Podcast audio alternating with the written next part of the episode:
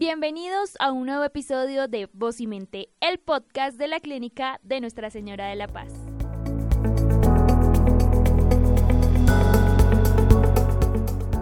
En este episodio de Voz y Mente hablaremos del duelo y tenemos como invitada a Laura Aldana, médica de la Universidad del Rosario y residente de psiquiatría. Este es un nuevo episodio de Una ventana a tu salud mental, el cual también encontrarás en Instagram y Facebook.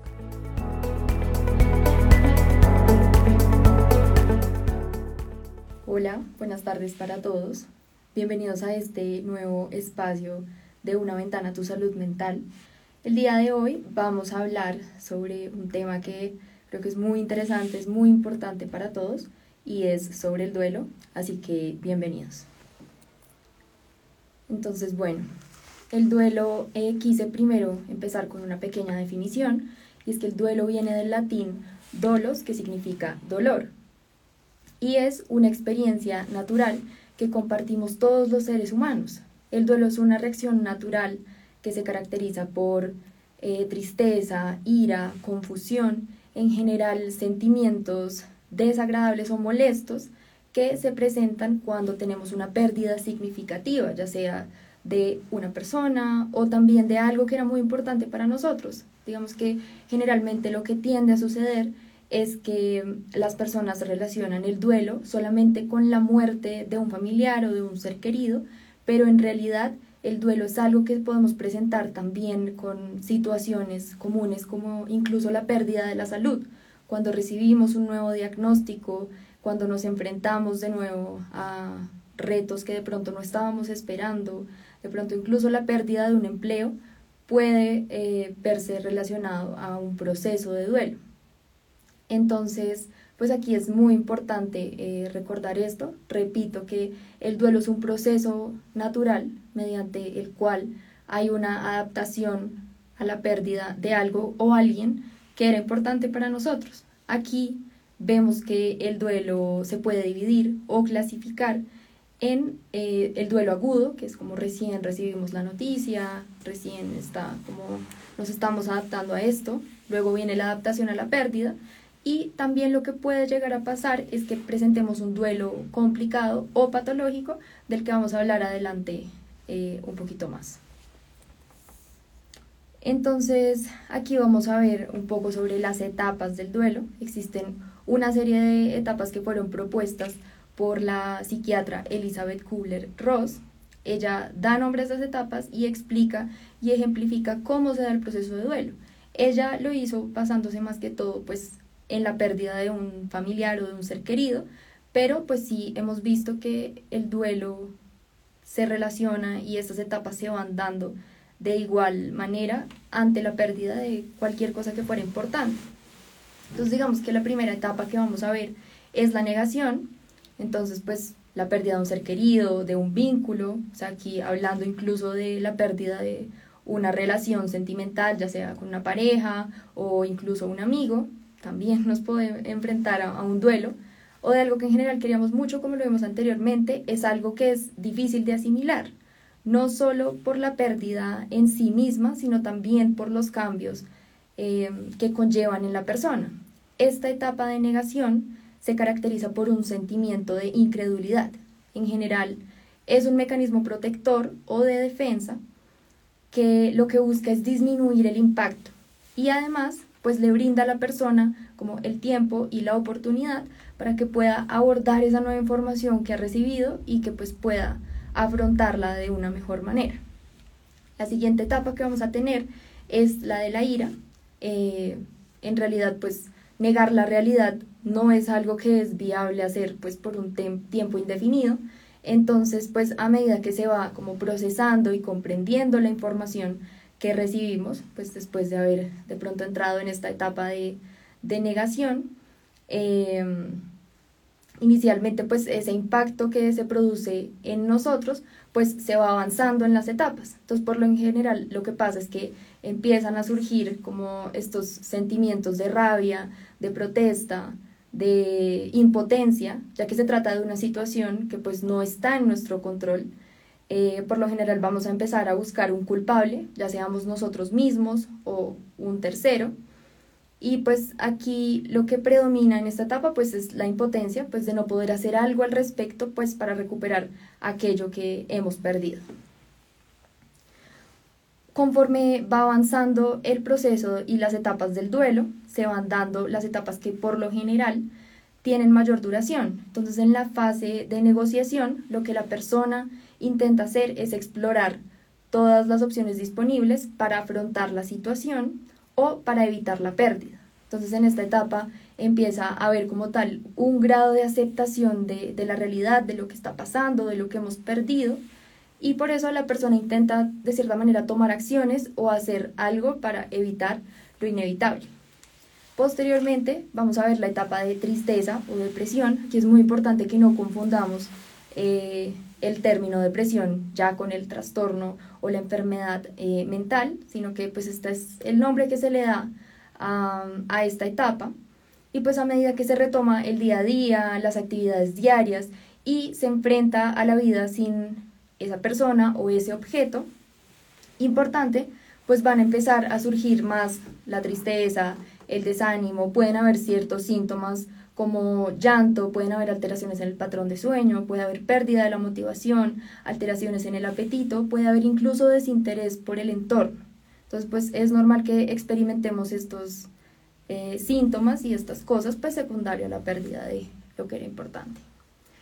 Y finalmente, con el paso del tiempo, la persona empieza a ser capaz de interesarse nuevamente por el futuro, por nuevos objetivos, sueños y metas, entonces, en esta etapa de aceptación, es una etapa en la que se reconoce como tal el vacío eh, o la pérdida que hemos tenido o que pues, este objeto ha dejado, pero que a la vez se logra y se es capaz de recuperar eh, la funcionalidad, se logra una estabilidad emocional y poco a poco los síntomas físicos van a ir disminuyendo.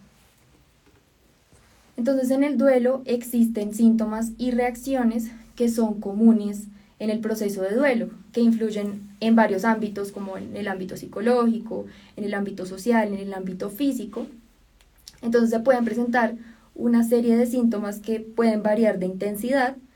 eh, dependiendo de cada persona. Se puede experimentar fatiga, ataques de pánico, llanto fácil, alteraciones en el patrón del sueño como lo estábamos viendo anteriormente, entonces eh, que empecemos a no poder dormir, o que por el contrario empecemos a dormir mucho, nos empecemos a despertar más temprano, digamos que estas alteraciones eh, en el sueño es algo que ocurre frecuentemente y por lo cual pues frecuentemente las personas pueden consultar. También pueden haber otros síntomas como sentimientos de culpa en esta fase de, intentar buscar un culpable, de intentar eh, entender lo que está pasando. Podemos también culparnos a nosotros mismos y empezar a pensar como, bueno, yo pude haber actuado de otra manera, pude haber hecho esto para no perder a mi ser querido o a mi empleo, mi salud, dependiendo pues de lo que hayamos perdido. Puede también haber desmotivación y algunas personas pueden incluso presentar ciertas conductas que son maladaptativas, entonces que empiecen a cursar con impulsividad en caso de que previamente no, no fueran impulsivas, o también el consumo de sustancias como en esa búsqueda de un refugio para como poder seguir evitando la realidad y pues no, no afrontarla de cierta manera para evitar el dolor. Entonces en el duelo es importante mencionar que existen algunas herramientas o algunas acciones que se pueden tomar eh, o poner en práctica para poder elaborar el duelo de una mejor manera, por transitar como por este periodo de tiempo de una manera de pronto un poquito más tranquila. Entonces, estas herramientas por lo general tienen un poquito más de sentido cuando lo ponemos en práctica eh, o cuando pensamos en el fallecimiento de un ser querido. Sin embargo, recordemos que pues también funcionan en general, también cuando hemos terminado una relación, cuando hemos perdido un amigo o pues cualquier otro objeto. Entonces, por ejemplo, están los rituales de despedida, que son actos simbólicos en los que pues, se favorece la expresión emocional eh, y de alguna manera se hacen como objetos que representen a esa persona eh, o a ese objeto significativo para darle una despedida. También están eh, los procesos de expresión emocional, entonces en este parte o en este punto nos podemos apoyar de un proceso de psicoterapia existen diferentes modelos y pues dependiendo de, de lo que necesitemos en el momento o de lo que tengamos en ese momento más presente en cuanto a los síntomas o lo que estemos sintiendo, vamos a tener un modelo que sea más adecuado para cada persona. Entonces, em, aquí la idea es que podamos expresar, expresar todas nuestras emociones, eh, recuerdos, sentimientos y sensaciones que pues tengamos por la pérdida. Y es que un proceso de psicoterapia también nos puede ayudar a organizar los pensamientos que podamos tener relacionados con la pérdida. Frecuentemente pues se pueden tener pensamientos que son o tienden a ser catastróficos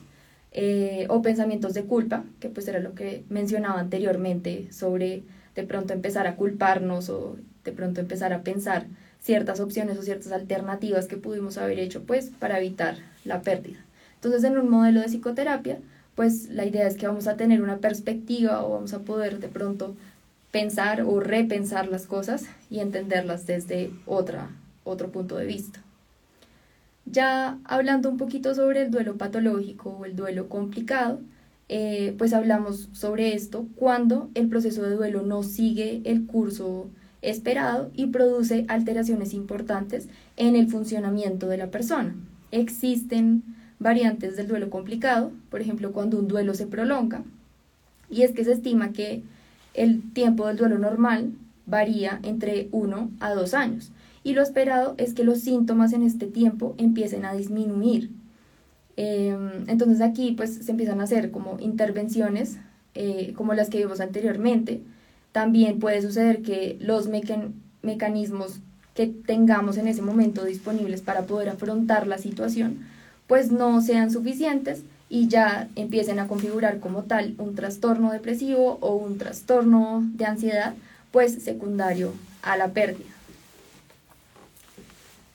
Entonces, en cuanto al cuidado de la salud, como ciertos tips o ciertas eh, herramientas que podemos utilizar para afrontar de mejor manera el proceso de duelo, pues es importante seguir como ciertas pautas que nos permitan mantener nuestra salud mental. Y es que no siempre es fácil seguir estas recomendaciones debido a la cantidad pues, de emociones y síntomas que podemos estar presentando y que podemos experimentar durante este proceso. Sin embargo, pues sí es muy importante que lo intentemos. Entonces, por ejemplo, mantener una red de apoyo es vital durante este proceso. Algunas personas que de pronto estén al tanto de la situación por la que pues estamos pasando pueden ser de gran ayuda y pues pueden brindarnos ese apoyo a nivel emocional. También empezar a restablecer rutinas puede ayudar a reconocer la pérdida y que a su vez pues nos brinde herramientas para afrontarlas, para empezar a vivir eh,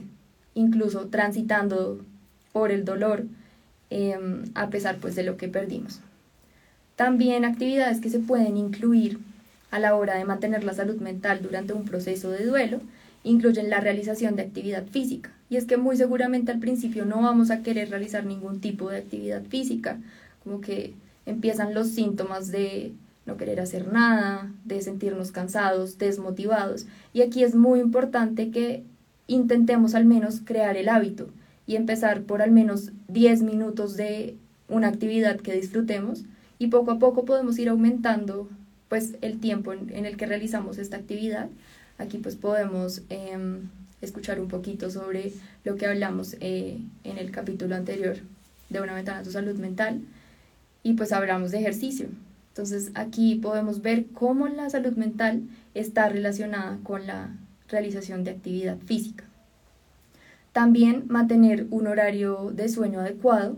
va a ser pues de gran ayuda. Aquí nos podemos apoyar de las medidas de higiene de sueño, entonces intentar mantener un horario establecido, en la que nos vamos a la cama a la misma hora, nos despertamos a la misma hora, evitar bebidas oscuras después de las 3 de la tarde, eh, realizar actividades que nos brinden esa calma antes de acostarnos. Em, pues aquí es importante que logremos mantener como el, el horario de sueño para poder eh, mantener la salud mental. Y finalmente, pues se ha descrito como la realización de actividades espirituales, que también puede ser de gran ayuda, actividades como meditar, orar, practicar mindfulness, dependiendo de los gustos eh, y creencias de cada persona, pues pueden brindar un espacio para que podamos empezar como este proceso de expresión emocional, de entender lo que está pasando y de poder ir avanzando.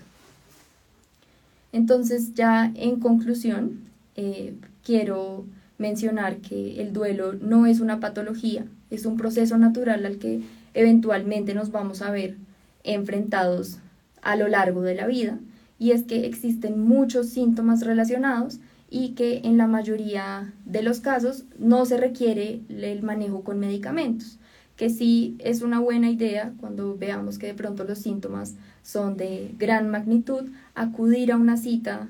de pronto por psiquiatría en el que podamos tener una valoración y en el que nos digan como, bueno, de pronto el tipo de psicoterapia que tú necesitas es este, eh, para poder empezar a dormir bien seguir los consejos de higiene de sueño, poder tener esta perspectiva y pues em, por lo general las personas incluso no, no requieren de la atención médica, pero que sí es importante que empecemos a normalizar esto, que empecemos a darnos cuenta que el duelo no se vive solamente con la pérdida por fallecimiento de un ser querido y que se puede empezar a presentar ciertos síntomas que son similares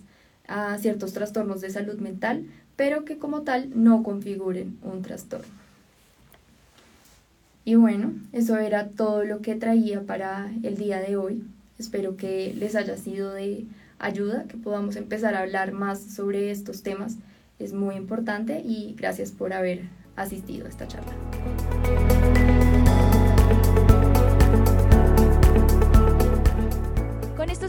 El tema del día de hoy. No olviden seguirnos en todas nuestras redes sociales. En Instagram aparecemos como arroba Clínica La Paz, en Facebook como Clínica Nuestra Señora de la Paz Bogotá slash Colombia y en Twitter como arroba CL La Paz. Sintonízate con nosotros. Recuerden que en guion, edición y conducción, quien les habló fue Laura Hernández. Hasta pronto.